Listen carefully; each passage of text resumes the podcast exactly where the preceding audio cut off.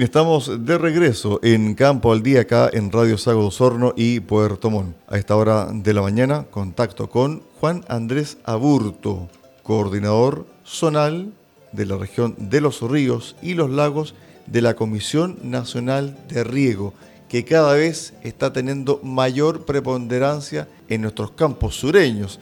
¿Qué tal, Juan? Bienvenido a Campo al Día. Muy buenos días, señor Higuera. Muy buenos días a todos los radioescuchas de la gran Radio Sapo. Bueno, lo que decíamos en la introducción, cada vez la Comisión Nacional de Riego está teniendo mayor preponderancia, un mayor rol dentro del campo a raíz del cambio climático y a raíz también de estas prolongadas sequías o déficits hídricos que se están dejando sentir en nuestra zona. ¿Cómo han ido variando un poco los proyectos, Juan, en relación al tema de la escasez hídrica y de la necesidad de contar agua no solamente para el consumo humano, sino que también para el consumo animal. Te cuento, nosotros estamos muy activos eh, en las dos regiones, pero en especial me voy a enfocar a hablar en, la décima región. En el 2007 teníamos 4.000 hectáreas de riego. Hoy día eh, podríamos estar hablando fácilmente de 12.000 hectáreas de riego que llevamos a la fecha. Y en estos últimos años sobre todo en, este gobierno de presidente Sebastián Piñera, hemos incrementado cerca del 50% de las hectáreas regadas.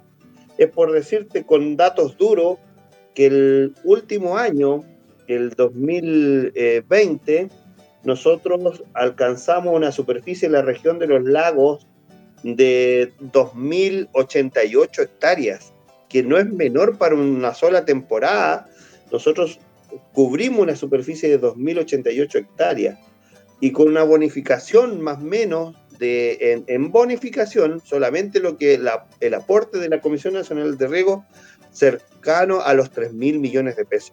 Eso es un gran logro, eso significa un gran interés por regar de nuestros agricultores de la región. En la zona sigue lloviendo, eso es un hecho. En algunos periodos del año, ¿cierto? Llueve más que en otras partes del país, pero sin embargo está produciendo el siguiente fenómeno. Las lluvias son más acotadas, mucho más intensas y no tan parcializadas, ¿cierto?, durante el año. Respecto a ese panorama, ¿cómo interactúa la Comisión Nacional de Riego y qué proyectos son más eficaces para tener cierto un mejor rendimiento en las praderas, por ejemplo. Es verdad lo que tú dices y podría complementar más que según los últimos estudios desde 1960 a la fecha, la disminución de las lluvias en época estival ha estado cercano al 50% menos. Es por eso también que hoy día tenemos un déficit eh, sobre este parámetro que hoy día lo cumplen perfectamente los proyectos de riego que son más eficientes. Los proyectos de hace 15 años atrás, nosotros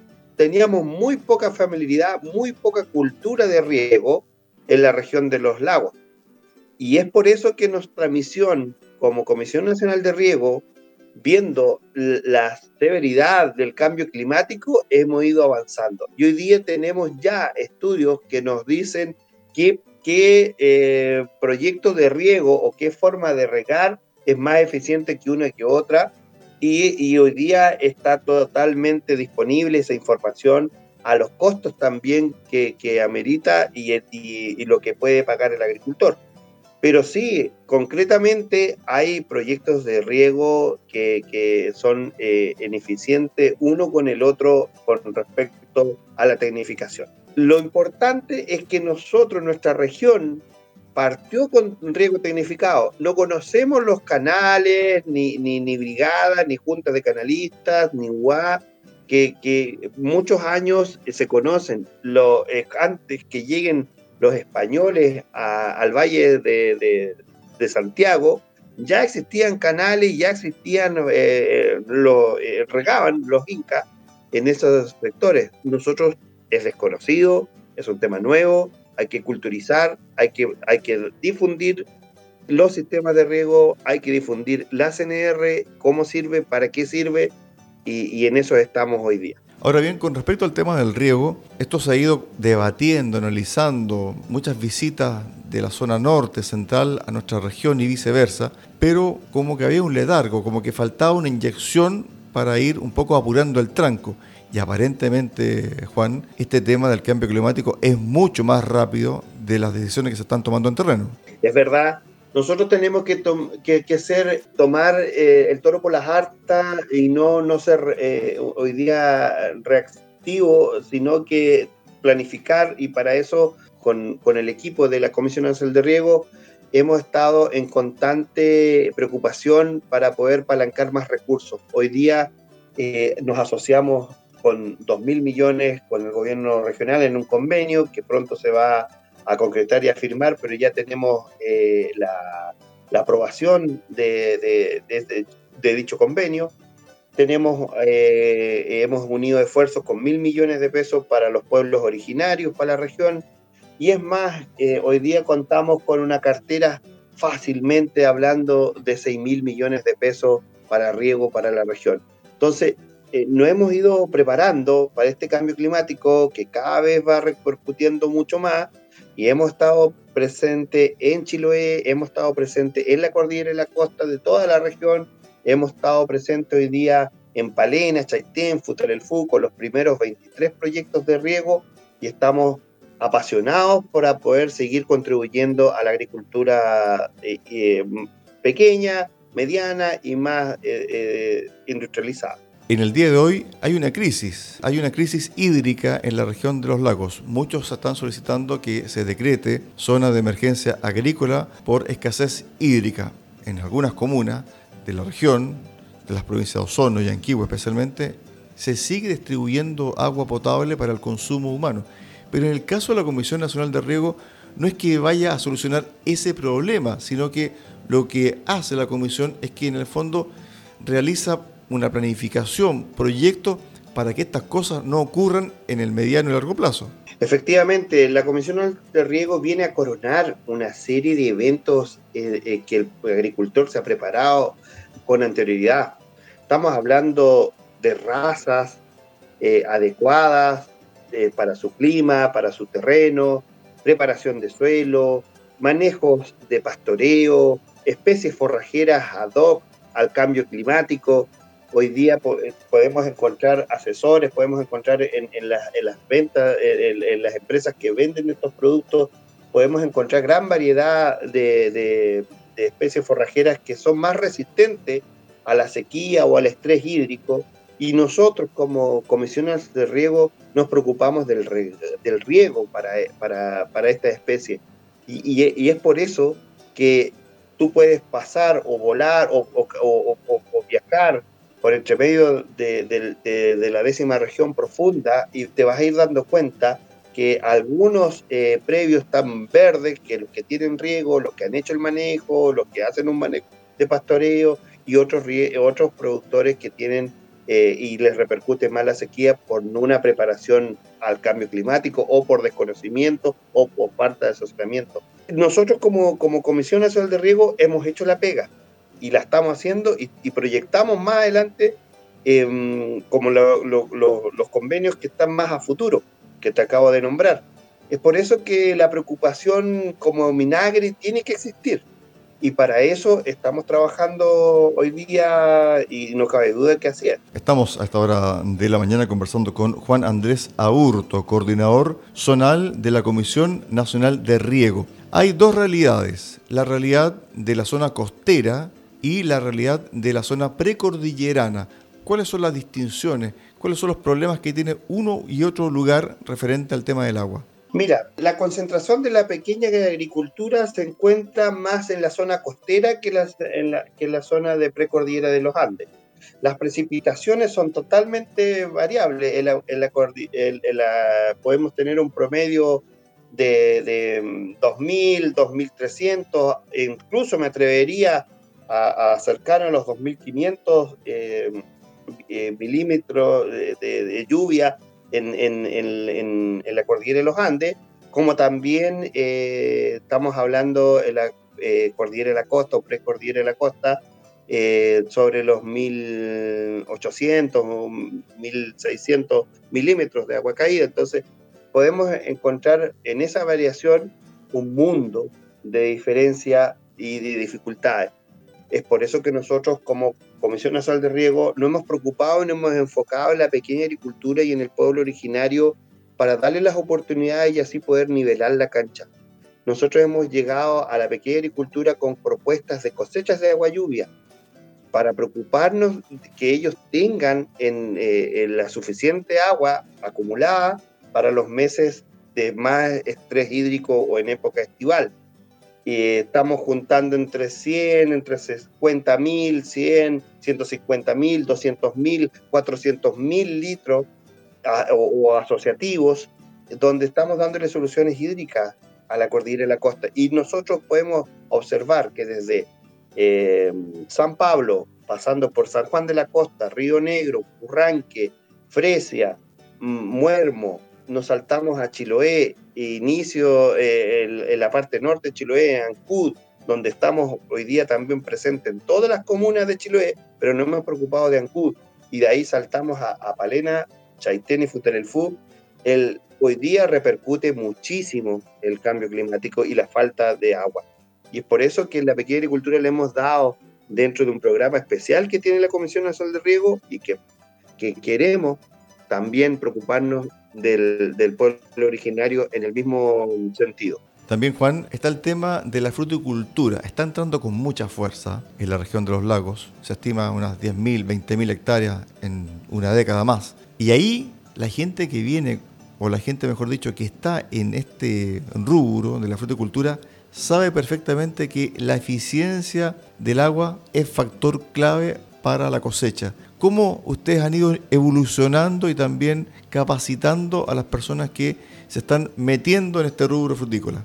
Mira, muy tímidamente, muy, muy, muy, muy poco hemos avanzado en el mundo de la fruticultura porque la gran mayoría que viene a la zona son inversionistas grandes, inversionistas que tienen considerado dentro de su plan de negocio el riego y, no han tocado las puertas de la Comisión Nacional de Riego. Son muy pocos los que lo han hecho y eso también es positivo porque así dejan recursos para los que, los que lo necesitan de verdad. Pero la fruticultura en general ha tocado muy poco eh, la ley para poder financiar y poder esto, aportar en recursos para la inversión de riego. Ellos vienen eh, seteados dentro de sus costos el, riego y creo que ah, eh, no eh, hemos pasado, no, no, han, tocado la puerta, pero también lo encuentro positivo porque así nosotros podemos seguir ayudando financiando y pudiendo bonificar proyectos de riego al que de verdad lo necesita. Estamos eh, hasta ahora de la mañana con Juan Andrés Aurto, coordinador zonal de la Comisión Nacional de Riego. Tema importante, Juan, pozos profundos. ¿Para qué? Para mantener las praderas verdes y también para entregar agua para el consumo animal. ¿Cómo se ha trabajado este aspecto en particular en las provincias de Osorno y Yanquihue? Nosotros estamos financiando eh, eh, obras de, riego tecnificados con pozos profundos, con el artículo cuarto que la ley nos permite y poder financiar estas obras. Hoy día un promedio de un 50%, 45%, hasta un 60% eh, se acogen a bonificación y nosotros podemos financiar el resto está incluido el pozo, el pozo tienen que ellos, los agricultores, financiarlo y todo lo que es la habilitación del pozo para riego, más la obra completa, pozo y, riego, nosotros la, financiamos y la bonificamos con un 50% más menos. Eh, sí, eh, hoy día un, me atrevo a decir que en la región tenemos un 70-80% de, del riego tecnificado corresponde a, pozos profundos. Eh, mm, no hemos quedado un poco en los derechos de agua mm, de esteros, de río. Eh, hemos impulsado, el año pasado presentamos más de 46 proyectos para medianos agricultores, eh, para que tengan derechos de agua y pequeños agricultores también, preocupándonos que, que el derecho de agua esté en, en, como insumo para fomentar el riego tecnificado en sus explotaciones agrícolas. Bueno, finalmente, Juan Andrés, está el tema este que, de que acabas de analizar, Andrés, y la pregunta es la siguiente. Si antes se excavaba, no sé, tres metros, ¿cuánto se está cavando ahora para que salga el agua de un pozo? Mira, yo encuentro que esa pregunta es de responsabilidad de las empresas constructoras de, que, perforan. Hay que tener los criterios agronómicos básicos que muchas veces desconocen las empresas perforadoras, que, que a veces eh, necesita un pequeño o mediano agricultor en 30 litros por segundo y la empresa perfora 100. Entonces hay que tener los criterios básicos, hay que tener el ojo también crítico del constructor para que ahí tenga la responsabilidad de poder detener una sobreexplotación. La sobreexplotación eh, de nuestros acuíferos nos va a llevar el día de mañana a la especulación, a la venta, el remate de los derechos de agua, que se nos va a complicar cada vez más en materias que desconocemos hoy día por completo, porque nuestra cultura de riego es ajena a eso, pero sí se puede venir si es que no tomamos el control. Hoy día promedio estamos entre los 60, 70 metros encontrando agua, pero considerando que nosotros, los, que pertenecemos a la décima región, eh, con los últimos datos que la Comisión Nacional de Riego entrega a la Ceremía eh, de Agricultura, tenemos el estudio que hace dos años atrás nos decía claramente que estamos sentados en un lago en el llano central, perdiéndose un poco más en las cordilleras, donde tenemos que aumentar la profundidad, pero en el llano central hoy día hay un lago. ¿Cómo poder eh, eh, esclarecer y tener más claridad con, con nuestros derechos de agua? Es un tema que la DGA tiene que resolver.